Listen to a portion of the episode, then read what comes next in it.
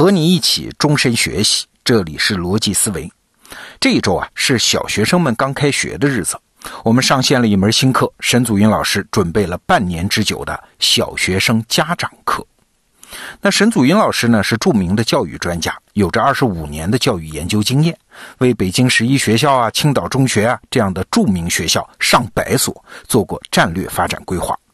所以这门课啊，表面上看只是一门家庭育儿课，但是它的角度非常好，它是告诉你学校运行的真相啊，以及做父母的怎样才能成为师生关系的润滑剂。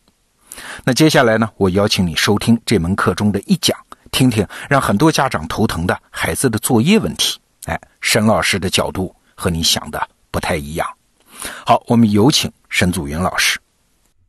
你好，我是沈祖云，欢迎来到我的得道课程——小学生家长必修课。这一讲，我们来说说孩子写作业有困难该怎么办。从进入小学第一天起，孩子的生活当中就多了一样叫作业的东西。作业的完成情况成了评判孩子的重要工具。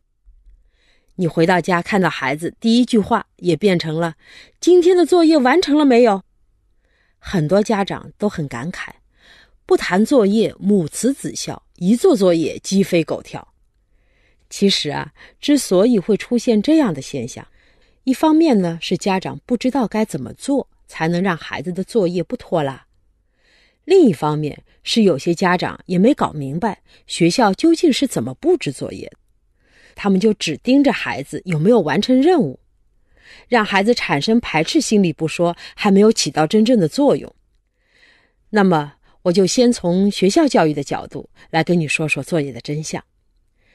你可能不太知道。通常情况下，一位小学教师平均每天要花两三个小时用于作业的设计、批改、分析、辅导和讲评。这在老师的时间分配上是仅次于上课时间的。为什么在作业上会花那么多时间呢？因为老师要通过每天的作业来评估孩子的学习情况。一节四十分钟的课。老师只能按照教学进度，面向全班几十个学生来集中教学，但每个孩子的掌握和理解程度不同，老师不可能一个个去问你懂了吗？诊断孩子的问题就只能靠作业了。了解了这个背景，我再来跟你说说，作为父母该怎么管孩子的作业，才是真正在帮老师诊断孩子的学习效果。我知道。不少小学生家长最头疼的是孩子写作业拖拉，有些是因为家里干扰因素过多，没有营造出适宜的学习环境。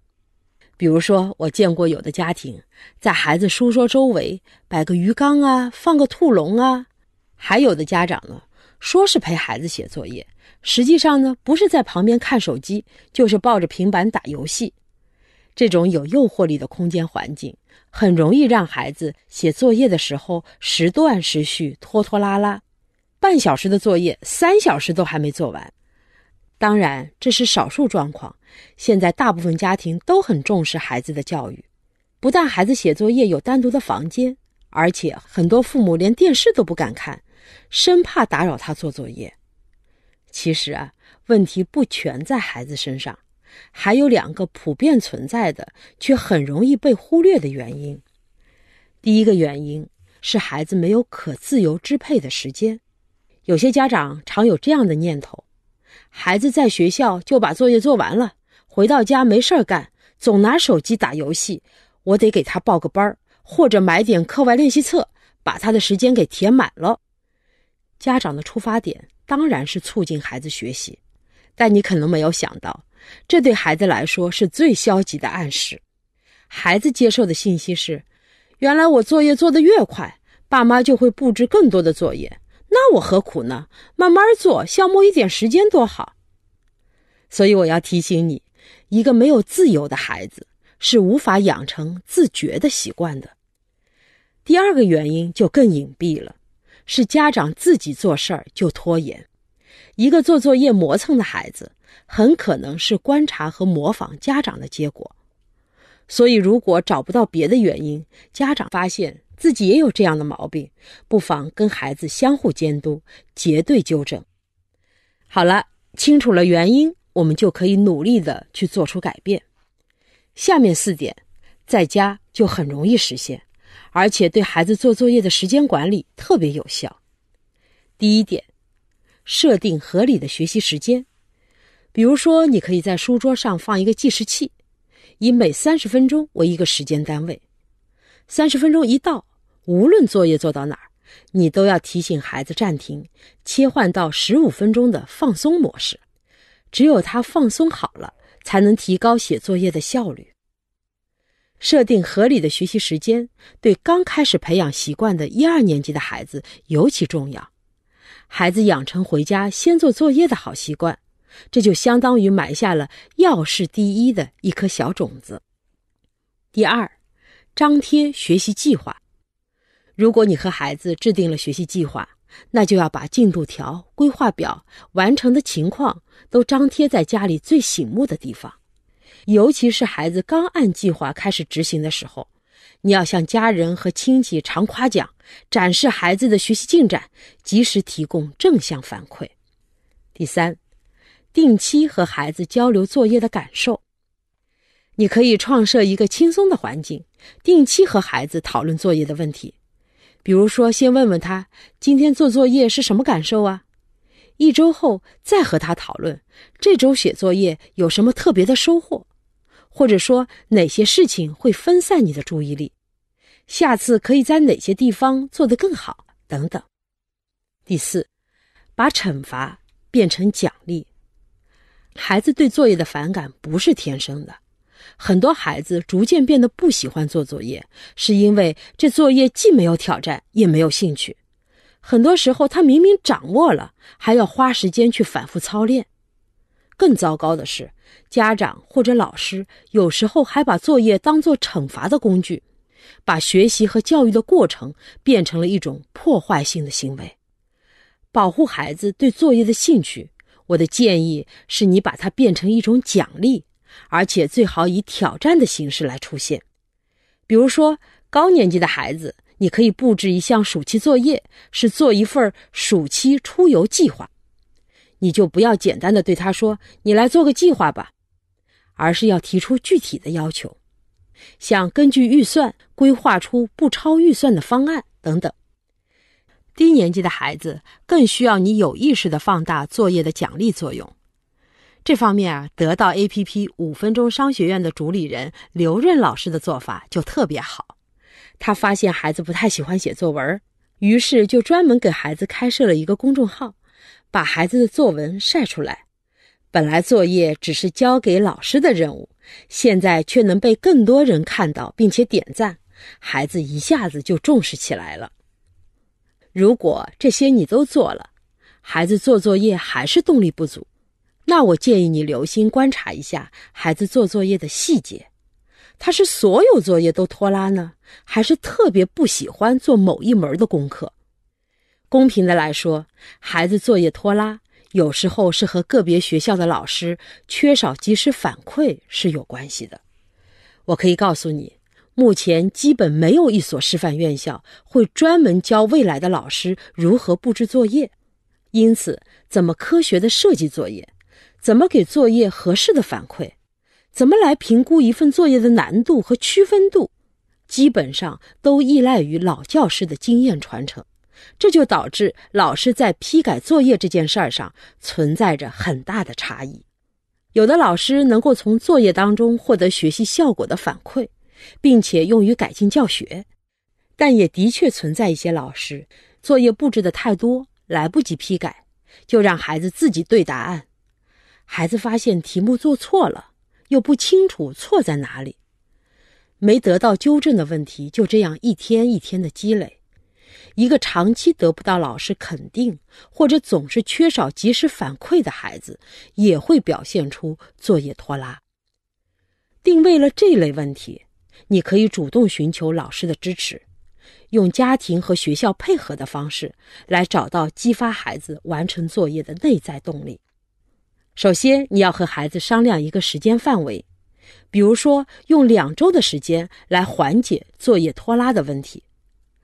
再和老师沟通一下，我已经和孩子定了一个两周改变拖拉习惯的小目标，希望得到您的支持。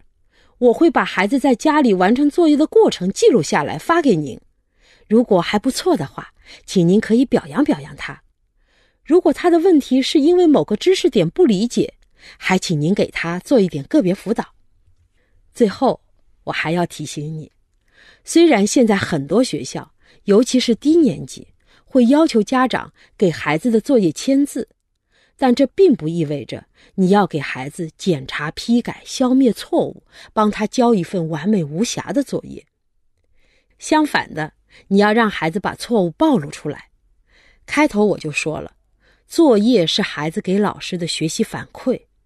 所以，你要让孩子的错误暴露出来，老师才能及时发现和纠正。当孩子遇到挫折、感到沮丧、不知道如何前行、想不出解题思路的时候，你也不要去责备他，还是要先把这些行为给记录下来，然后让他暂停，因为纠缠的时间太长，只会消减孩子的学习兴趣。你可以这样记录。孩子在这项作业上花费了多长时间？他是灰心丧气了，还是虽然受挫，但还是想再试试？他在完成这项有难度的作业的时候需要什么样的支持？然后把这些与老师进行交流，一起来商量对策。我还要提醒你的是，时刻做好目标管理，千万不要孩子一做作业又忍不住指手画脚。甚至又吼又叫，哪怕遇到孩子拖延的时候，你还是要在心中默念：作业的目的是培养独立学习的能力，让孩子享受学习的过程，并且发展出适合他这个年龄的规则感。好，这一讲我主要跟你说了这两个重点：第一，孩子作业拖拉要特别关注，他没有可自由支配的时间和家长自己的拖延习惯；第二。给你两个对策是，在家营造良好的学习环境，争取老师对作业的及时反馈。最后，我也想问问你，你有什么对孩子的作业做出及时反馈的好办法吗？欢迎在留言区和我们一起分享。好，课程听完了，我是罗胖。我们做得到 APP 有一个发心呢，就是给我们的用户配备一个顶级的专家智囊团。为你在工作生活中面临的各种各样的挑战，在知识上给你一个解决方案。